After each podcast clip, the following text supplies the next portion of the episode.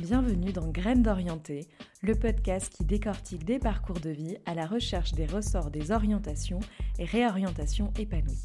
Vous vous apprêtez à écouter le douzième épisode de ce podcast et vous faites bien, car qui mieux que Bertrand Huzel pour parler développement professionnel?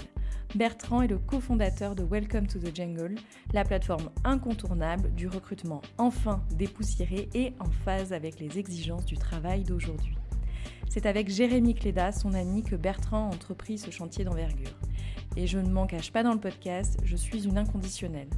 Il y a beaucoup de personnes qui parlent du futur du travail et il y a peu de personnes qui en bousculent vraiment les codes. Sens au travail, RH, recrutement, compétences, Bertrand va aborder tous ces sujets et nous distiller ses meilleurs conseils. Sans oublier le volet éducation et formation qui me tient tant à cœur.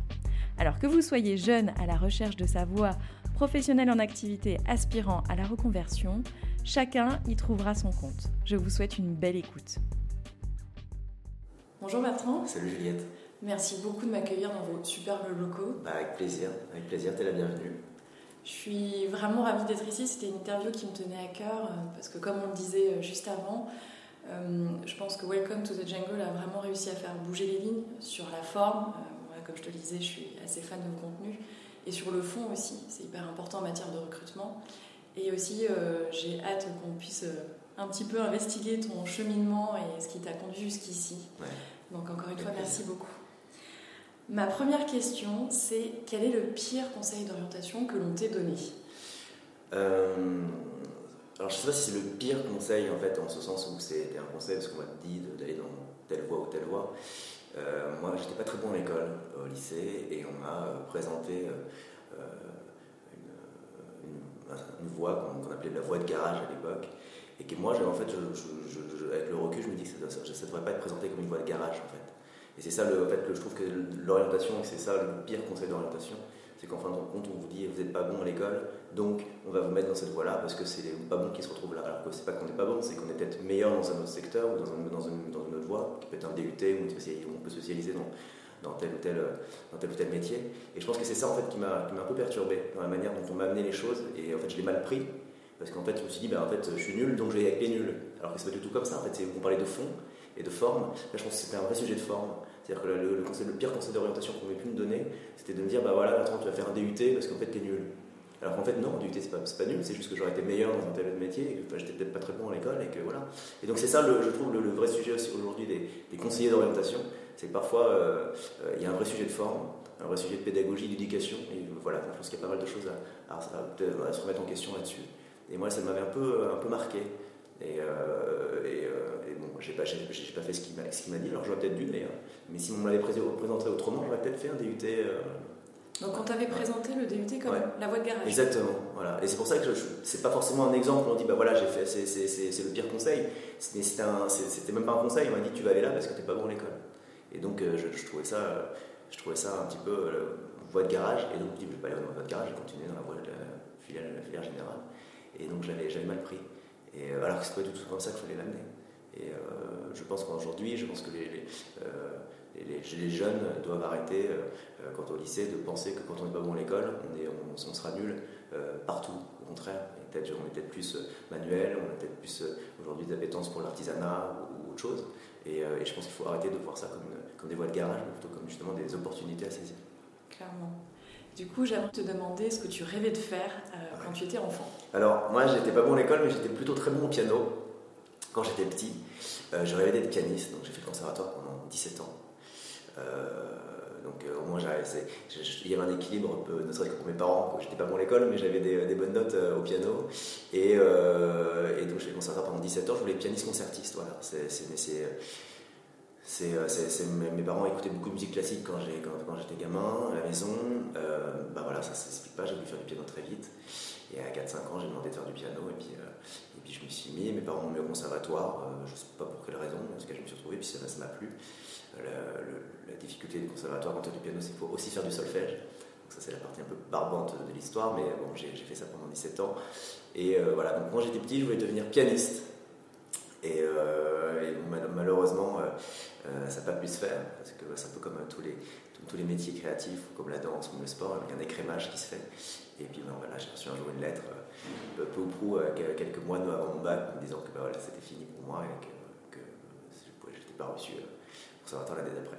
Donc voilà, c'était un, peu un peu difficile à encaisser ça.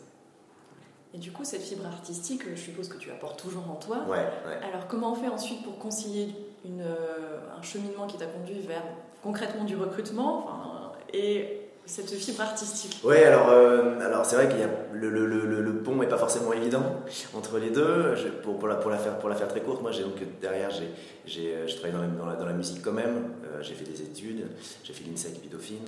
Et puis, et puis derrière ça, bah, j'ai, j'ai, monté tout de suite mes premières boîtes, qui étaient des boîtes de production, spécialisées dans l'illustration sonore. Donc, beaucoup, je faisais beaucoup de musique pour des marques de luxe et puis ensuite des clips, vidéos, etc. Et donc, euh, j'écrivais beaucoup, j'écrivais, je me suis un peu inventé un métier hein, finalement. Euh, on faisait beaucoup de backstage, making of, voilà, je, suis passé derrière la caméra, je faisais de la photo, je faisais de la musique, voilà, donc euh, j'ai composé beaucoup de sons. Donc tout ça m'a amené finalement à une carrière très artistique et très créative. Mais j'ai fait ça à peu près pendant 10 ans, mais à un moment, je me suis dit, tiens, je tourne un petit peu en rond quand même, parce que je voulais être pianiste, et puis finalement, je me retrouve à, à vendre des sons où je fais comme 4 notes sur un clavier. Euh, des vidéos qui sont très sympas et très belles, mais enfin bon, hein, qui sont vues sur Vimeo par quatre clampins, et euh, voilà. Et euh, je me suis dit, bon, est-ce que finalement tout ça a vraiment du sens? Et à ce moment-là, moi, bah, c'est toujours mon meilleur ami, je discutais beaucoup avec Jérémy, qui était aussi un peu dans une quête de sens dans son métier, il trouvait son métier très intéressant, il était dans un family office. Et il disait, bah, moi j'accompagne des entreprises à, grandir, j'investis dans des entreprises avec mon, avec mon fonds, déjà accompagne, mais ce qui est très frustrant, c'est que bah, je rencontre plein d'entrepreneurs, mais c'est pour eux, c'est pas ma boîte. Et on s'est dit, bah, eh ben, et si on montait une boîte ensemble qui avait du sens Et, voilà. et donc on avait ce projet un peu ambitieux au fond de la tête, tous les deux, c'est de dire, bah, il faut rien, si on monte, si on se lève tôt le matin et qu'on se couche tard le soir, autant réinventer quelque chose, autant réinventer un secteur. Voilà, et c'est là que euh, on s'est posé mille, mille questions, mille idées. Euh, on, a, a, essayé de coucher sur une feuille blanche euh, le soir tard avec lui. Et puis évidemment, plein d'idées nous sont venues. On se disait à 7h du matin, le lendemain, ah c'est génial, on commence. Puis deux heures après, on se disait, ah, non, on ne fera jamais, c'est nul. Donc ça, ça nous est arrivé plein de fois, jusqu'au jour où Jérémy m'appelle et m'a dit, attends, je crois que j'ai le projet pour nous. Et, euh, là, et ben, voilà, ça a été, euh, c'était la révélation qui m'a pitché. à l'époque, il n'y avait pas vraiment de pitch, mais il m'a parlé de, Welcome to the Jungle, qui ne s'appelait pas Welcome to the Jungle. Et là, tout a démarré à ce moment-là. Quand tu étais jeune pro, est-ce que tu euh, concevais le marché du travail comme la jungle? Est-ce que c'était quelque chose qui t'avait marqué? Euh, En fait, je ne voyais pas ça comme la jungle, euh, parce que moi, je trouvais ça... mon père avait fait HEC, je trouvais ça... J'ai l'impression que tout était finalement assez tracé. Je voyais, plutôt ça comme, le marché comme des cases je me dis, bah euh, voilà, comme je, te disais tout à l'heure, euh, soit t'es bon euh, et tu fais une prépa, et puis derrière tu fais une grande école, soit t'es nul, tu fais une voie de garage, et puis tu deviens ce que tu viendras. Si tu te bouges un peu, tu peux quand même t'en sortir. Voilà, je trouvais que je trouve qu'il y, y avait un côté plutôt pas tant la jungle que ça, mais justement à l'inverse, justement, plutôt tracé avec une signalisation assez, assez forte de là où on doit aller, si on est bon, pas bon, moyen et euh, avec, des, avec des, des, noms de boîtes un peu toutes faites. Donc on a, finalement, on sort d'école, on a 4-5 boîtes qui nous viennent en, en, autorité spontanée comme ça, qui nous viennent à l'esprit. Je, trouvais ça finalement, euh, justement, pas trop la jungle, plutôt l'inverse. Plutôt justement très tracé, très, euh, très guidé. très, formaté, très normé, exactement. Donc voilà, donc tout sauf la jungle justement, franchement. Et alors du coup, ça me permet euh, de sauter à une question qui est importante et que j'aime beaucoup traiter dans ce podcast. Euh, c'est celle de la formation des jeunes. Toi aujourd'hui, qui es du côté euh, du, recrutement, est-ce que tu penses que la formation des jeunes est adéquate pour les préparer à l'entrée sur le marché du travail? Moi, comme je te disais, je pense qu'il y a deux problèmes. C'est que le problème, c'est que quand tu sors d'école, je pense que j'enfonce peut-être une porte ouverte en disant ça, mais on ne sait pas faire grand-chose. Euh, aujourd'hui, je le vois, on entend les, jeunes qui arrivent dans l'entreprise, euh, ils, savent faire des choses, ils, ont, ils, sont très débrouillards, mais objectivement, on n'aura pas appris euh, ce qu'on demande dans une boîte à l'école. Donc je pense qu'il y, a un décalage de la, réalité entre le tableau noir et la réalité de l'entreprise et l'autonomie qu'on demande aussi aux, gens. Et il y a la deuxième chose, je pense que on est, comme je disais tout à l'heure, je pense que on sort d'école et on est on, a toujours 4-5 boîtes qui viennent à l'esprit, puis on pense, on, est assez normé, on pense que bah, moi je suis fait pour un grand groupe, moi, moi je suis fait pour une start-up, alors qu'en fait on n'en sait foutre rien. Euh, je pense qu'on nous prépare à des métiers, alors que nos métiers, on n'en sait rien non plus, parce qu'on arrive dans une boîte et 6 mois après, bah, on va chez Welcome to Jungle et déjà en un an, il y a des gens qui ont fait 3 métiers différents. Et c'est ça qui me dérange un peu, c'est qu'en fait aujourd'hui quand tu vois les intitulés de, postes dans les écoles, on dit bah, tu vas devenir ça, tu vas devenir... Euh, bon, moi, j'y crois pas trop, parce qu'en fait je pense qu'aujourd'hui il faut euh, et ça, c'est ma conviction de départ avec Jérémy. C'est-à-dire qu'aujourd'hui, c'est pour ça qu'on dit trouver l'entreprise qui vous correspond. Et on devrait dire derrière, mais on ne dit pas parce que c'est un peu implicite, euh, trouver l'entreprise qui vous correspond avant de trouver votre métier. Trouver votre chaussure à votre pied avant de savoir où vous allez marcher, où vous allez courir. Pour la simple unique raison, c'est que euh, je pense que déjà on n'en sait rien. on a des idées toutes faites sur des entreprises, telles que des grands groupes, on dit bah, c'est pas sexy ou c'est pas fait, il n'y a pas, de, pas forcément de, de, place pour moi. Il y a un nombre d'entreprises aujourd'hui qui offrent des postes dans le digital et qui ne sont pas identifiés comme tels. Et les gens découvrent Ah bah oui, je ne savais pas. Euh, des startups, on se dit, on se fait tout un, tout un, toute une histoire en disant c'est génial les startups, mais non, mais c'est aussi très dur parce qu'il y a une autre forme de réalité qui est euh, bah, ça va très vite, il y a une hyper-croissance, on en demande beaucoup. Euh, voilà, je pense qu'on a des idées un peu toutes faites sur tout quand on sort d'école et je pense que justement on, ne laisse pas. Alors ce qui, est, magique justement quand tu es un étudiant, je trouve, c'est de laisser, comme bah, on parlait de la jungle, c'est de se dire bah oui, ça peut être une jungle, mais elle peut être très belle si on s'en donne les moyens et qu'on se donne les outils et qu'on prend le temps juste de, se poser, de se dire bah, qu'est-ce que j'ai envie de faire réellement. Et, euh, et, ça, je pense que c'est un peu le, le, le rôle des écoles aujourd'hui c'est euh, évidemment de former, former les jeunes étudiants à, des métiers, mais c'est aussi, surtout, d'ouvrir un peu les chakras, de leur dire, euh, voilà, euh, ne vous fermez pas, ne croyez pas que tout, est, tout, est, tout, est, tout est rose dans, dans, telle ou telle boîte, et puis ça n'est pas dans l'autre. Aujourd'hui, moi je le vois, on dit, les gens qui font de la finance, ils disent, bah, je vais chez Ernst, j'allais dans un cabinet de conseil, alors qu'en fait, il y a plein d'autres métiers qui se peuvent s'ouvrir à eux. Euh, ils le savent peut-être même pas. Voilà, je pense qu'aujourd'hui, on est très, très, très, très fermé, que l'éducation, en fait, ne, s'intéresse pas, en réalité, et ne fait pas l'effort et le travail nécessaire pour justement s'ouvrir un peu à ce, que, ce que les entreprises peuvent proposer, et puis au métier de demain. Depuis 2015, depuis la fondation de Welcome to the Jungle, euh, qu'est-ce que tu as pu observer comme modification, et peut-être quelque chose que vous avez réussi à faire euh, ici, dans les modalités de recrutement? Écoute, je pense que nous, on a déjà, euh, c'est étonnant, mais en fait, ce qu'on fait, sans, fausse modestie, euh, j'ai l'impression que c'est normal. Tu vois, quand on dit qu'on quand on a enfin un entretien et qu'on dit à la personne, on va te rappeler dans 3-4 jours pour donner une réponse, pour si on avance ou si on n'avance pas, la personne est étonnée. Alors que ça devrait être juste être normal. C'est rien de. moi, c'est ça qui moi, me choque, c'est qu'en fait, on a tout ce qu'on fait aujourd'hui euh, aurait dû être fait déjà il y a une quinzaine, vingtaine, trentaine d'années on réinvente le, marché du travail, certes, mais euh, parce qu'en fait rien n'a été fait. Donc on ouvre, là on est en train d'ouvrir un boulevard sur, le, les sujets du contenu, etc. Mais ça aurait dû être fait déjà depuis des années et des années. Euh, les gens l'ont fait sûrement par paresse parce qu'ils ne comprenaient pas l'enjeu, parce qu'en fait le, rapport entre l'expérience candidat et recruteur était très déséquilibré, et que, les recruteurs étaient plutôt dans une position de confort, et que c'est pour ça qu'il n'y avait pas trop de raison de changer. Et puis euh, nous on s'est à la place du candidat, puis on s'est dit, bah non, il faut que ça change. Donc c'est ça, je pense, en fait, notre, notre, notre vrai parti pris, c'était de se mettre à la place du candidat et de se dire, non, il faut que ça change, on va rééquilibrer, les forces. On demande au candidat euh, la, couleur de la chaussette de sa grand-mère euh, et à quelle heure euh, il va se coucher, mais en même temps, l'entreprise, elle, elle donne rien. Et c'est le secteur le plus opaque qui existe. Voilà. Et alors que ça devrait justement être l'inverse. Aujourd'hui, on a tout du contenu. Si tu vas chercher ta chambre d'hôtel, si tu achètes une voiture, un vélo, même une boîte de petits pois, euh, tu peux tout avoir sur Internet, tu as des images sur tout, sauf sur les, sur, euh, les entreprises. Et d'ailleurs, c'est ce qu'on disait souvent avec Jérémy, on, se rendait compte que le, site carrière d'une entreprise est souvent parent pauvre. Euh, sur le site, il y a une pauvre description de poste qui date de 50 ans avec une photo Getty Images complètement ringarde. Et on s'est dit, eh ben, c'est comme ça qu'ils accueillent ou qu'ils considèrent leurs leur candidats. Ils vont pas aller bien loin. Voilà. Et donc, ça, c'est pour ça qu'on dit qu'il faut absolument changer ça. Il faut changer les codes et donner beaucoup plus au talent. Et ça, ça a été toujours notre parti pris aussi. C'était de dire, euh, l'idée, c'est pas de rendre les boîtes sexy, justement, mais de, mais de, les rendre telles qu'elles sont vraiment, parce qu'il faut pas que ce soit déceptif pour les candidats. Il faut qu'on se dise, bah voilà, quand le candidat rentre dans la boîte, il se dise, bah, ah oui, ça, ça, ce que j'ai vu sur Welcome, ça, ça reflète énormément vraiment ce que j'ai vu, parce qu'il n'y a rien de pire que le, côté déceptif de se dire, bah, en fait, c'est complètement fake. Voilà, donc on essaie vraiment de pas tomber là-dedans, et puis d'être hyper agnostique aussi, ce que je disais tout à l'heure, sur les entreprises on n'a on a, on a aucun parti pris, on ne dit pas qu'une start-up c'est mieux qu'un grand groupe et inversement. ou qu'une PME. je pense qu'il en faut pour tout le monde, et heureusement. Et donc c'est pour ça qu'on ouvre vraiment le, champ des possibles sur, sur Welcome to the Jungle. nous, pour répondre vraiment concrètement à ta question, ce qu'on a, a, essayé aussi de mettre en place chez nous, et c'est un peu la fierté de Welcome, c'est l'onboarding.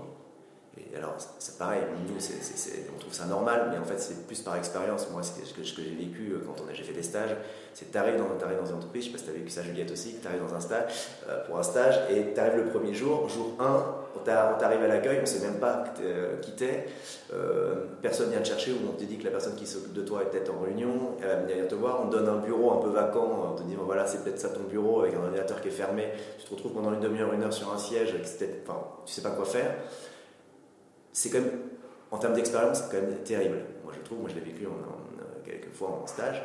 Et euh, alors, je dis pas que tous les stages se passent comme ça, mais c'est comme ça que beaucoup de mes copains ont vécu aussi. Et on s'est dit, bah non, ça peut pas être comme ça. Que tu sois stagiaire ou employé, euh, peu importe, tu es même à la même enseigne, il faut repenser l'onboarding dès le jour 1. Donc, c'est pour ça que nous, quand la personne arrive, elle est prise en charge dès son arrivée. Elle a sur sa table euh, son petit ordinateur qui l'attend, un calendrier personnalisé avec l'onboarding où elle va rencontrer toutes les équipes euh, dans la semaine. Euh, elle a un petit livret, un moodboard, etc., avec un, avec un portfolio et toutes les, têtes d'entreprise, la tête des gens dans l'entreprise, etc. donc, euh, plein de choses qui font que bah, quand elle arrive sur le jour 1, bah, elle a déjà plein de choses à faire, à regarder, elles se sont accueillies. Voilà. Et puis ensuite, elle a même un, calendrier, comme tu disais, personnalisé, où elle sait qu'elle va rencontrer toutes les équipes une par une et qu'elle a une semaine assez chargée. voilà, donc c'est ça que je pense, moi ça me paraît normal, mais qu'on a fait, je pense qu'on a inventé quelque chose à ce niveau-là. Ça me fait sourire parce que de mon expérience en public, euh, là forcément euh, tu imagines bien que l'onboarding euh, c'est un mot qui n'est même pas, pas partie du champ des possibles. Et c'est une discussion que j'ai eue très récemment encore avec des gens qui, sont dans des agences digitales, donc des agences qui sont quand même censées être un peu dans voilà, les évolutions du moment, et pour qui l'onboarding pareil, ne fait pas partie du tout du champ des possibles, ce qui est assez étrange quand on vend à ses clients le fait d'être quand même euh, à, la pointe de ce qui se fait et, euh, des tendances et des évolutions. Euh, donc non, c'est pas, enfin, ça paraît évident dit comme ça, mais ça ne l'est pas. C'est hyper important. Je voudrais maintenant qu'on se tourne vers le futur du marché du travail. Et te demander du coup un petit peu ton, ton avis sur ce, qui, ce qui sera l'évolution majeure, alors soit en termes de compétences, soit sur les modalités de recrutement que tu pressens toi aujourd'hui. Je pense que, euh, pareil, je pense que je t'apprends rien si je te dis qu'aujourd'hui, euh, les métiers d'hockeyiste aujourd'hui n'existeront plus demain et qu'il va y avoir 1500 nouveaux métiers en, 10 ans qui vont, qui vont pousser. Donc on ne peut même pas parler des métiers qui vont exister parce qu'on ne les connaît pas encore.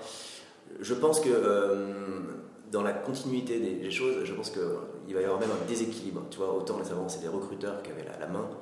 Maintenant, je pense que c'est les, les, candidats et les talents qui vont l'avoir. Donc je pense que déjà, ça va créer un déséquilibre, un déséquilibre très clair. Parce que, euh, Sur des domaines en particulier bah, Notamment dans la tech, si on peut le voir aujourd'hui, c'est toujours la même chose. Aujourd'hui, dans le digital, on voit bah, avoir, des, avoir, des, développeurs, c'est hyper compliqué, qui plus est des bons. Euh, donc en fait, voilà, on dit souvent, ça c'est un peu une phrase un peu cliché, les développeurs sont des divas, euh, ils, font, ils, sont, ils, sont, hyper exigeants sur le salaire, sur, sur leurs conditions de travail, etc. Il y, y, a un peu de faux, il y a un peu de vrai. Mais je pense que de plus en plus, le travail va être un peu custom. C'est-à-dire qu'il va y avoir des sujets de remote. Donc les, candidats vont arriver avec des exigences. Ils vont arriver avec des exigences qui vont dire, bah voilà, si moi tu me veux, moi j'arrive avec ces exigences-là, et nous on l'a déjà chez Welcome, hein. il y a des gens qui arrivent et disent, moi voilà, j'aimerais bien être en remote, euh, et, travailler de Bordeaux, ou voilà, ça fait un partie de mon plan de carrière, sachez que dans 6 mois, 1 an ou 2 ans, si, vous êtes content de moi, j'aimerais partir en remote, et non là, nous parlons là, voilà, chez Welcome, à Biarritz, à Bordeaux, ou dans une ville à Nantes par exemple. Soit de dire, bah, voilà, moi je voudrais travailler 4 jours, et puis avoir une, euh, une journée peut-être à une association, une, fondation, euh, les gens veulent aujourd'hui, et c'est ça, je pense que le futur du travail s'inscrit dans l'engagement. Moi, je pense que de plus en plus, un peu, ça fait aussi partie un peu de, de l'ADN de Welcome, de trouver du sens dans son travail. Je pense que le futur du travail, c'est le sens qu'on y, donne aussi. Aujourd'hui, comme on, sait qu'on aura plusieurs peut-être métiers, ou même peut-être beaucoup de métiers dans, sa vie, les gens se disent, bah voilà, quitte à avoir plusieurs métiers, autant peut-être, et pas forcément d'ailleurs qu'il y ait des liens entre, chacun, mais autant que chacun ait du sens on va sentir de notre vie à bosser, c'est ce qu'on dit sur notre magazine, c'est vrai, on va sentir de notre vie à bosser, autant que ce tiers soit euh, le plus prolifique et le plus bénéfique possible. J'en arrive à ma dernière question, euh, qui est celle du meilleur conseil d'orientation que tu pourrais donner. Tu peux l'adresser soit à des jeunes, des jeunes euh, pros, des gens qui sont en reconversion, le public de ton choix, pour le mot de la fin. intéressez-vous. Je pense que aujourd'hui, il y a un champ des possibles qui est immense. Le travail est un sujet exceptionnel. D'ailleurs, c'est un mot qui est hyper calvaudé, qui est, même, qui est, malheureusement barbant quand on dit le mot travail, c'est chiant. Alors que ça ne devrait pas l'être. C'est un mot très riche, un mot très beau. Euh, si, on, si, on, arrive à le prendre avec le prisme euh, de, euh, du sens, justement, qu'on a envie de lui donner. Et, et, je pense que justement, ce qu'on disait, c'est que le meilleur conseil d'orientation que je puisse donner, c'est de se dire n'ayez surtout, surtout, surtout pas d'idées préconçues sur un métier, sur une entreprise. Parce que moi, alors je peux te dire un d'exemple, c'est que moi, quand je pourrais rien me cacher, ça m'est arrivé au tout début, quand j'ai monté Welcome to Jungle, j'ai fait plein d'entreprises tout seul avec mon appareil photo, c'est moi qui faisais les pages profil au tout début. Et a certaines autres boîtes, je me disais, putain, ça me fait un peu chier d'y aller, je te cache pas, tu vois. Et en fin de compte, non, c'était ça la, la bonne surprise c'est qu'en fait je me rendais compte que les, mecs ou les nanas qui, qui, bossaient c'était pas du tout euh, des relous c'était pas au contraire qu'ils avaient tout le temps un, laboratoire euh, un lab euh, hyper sympa et que je rencontrais des gens brillantissimes voilà, avec des métiers que je connaissais pas. Enfin, je pense qu'aujourd'hui les gens ne se rendent pas compte de ce que font les entreprises de ce que sont les entreprises. Voilà je pense qu'on a une idée assez préconçue des choses. Et c'est ce que je disais tout à l'heure surtout voilà nous on a sorti un magazine justement qui permet de s'ouvrir un peu à ça. Alors on n'explique pas tout, on ne donne pas toutes les clés non plus, on, va, essayer. Mais je pense que euh, Welcome to the Jungle, c'est un vrai guide. Euh, de manière assez immersive, tu peux te plonger dans, la vie des entreprises, des, des, interviews de collaborateurs.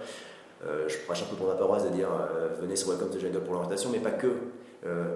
il faut se bouger, il faut, aller, faut, rencontrer des gens aussi. je veux dire, c'est bien, bien Welcome to the Jungle parce que bah, y a site, mais je pense que si, ça, peut, objectivement, ça ne répond pas non plus à tout parce qu'à un moment, il y a l'humain. Il faut rencontrer des jeunes, des moins jeunes, peut-être des gens qui ont de l'expérience, qui ont vécu des choses. Et je pense que voilà, le travail, c'est. Euh, il faut, il faut, il faut, il faut, il faut, il faut, c'est pas, il faut pas le subir. Et ça commence dès le plus jeune âge. Et moi, je trouve que justement, c'est ça qui, je trouve un peu regrettable. On parlait tout à l'heure de, l'éducation.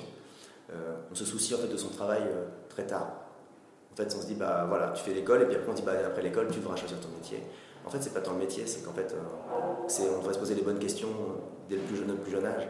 Euh, c'est pas interdit à, 14-15 ans de se dire bah, quel est le sens de ma vie, quel est le sens de, que j'ai envie de donner à ma vie, dans mon travail, et d'essayer de, trouver une voie qui me correspond vraiment. Et c'est pour ça que je pense que euh, j'ai envie de dire surtout, c'est jamais trop tard, un, pour la reconversion, pour ceux qui veulent donner du sens à leur travail et se dire, ben voilà, si demain je...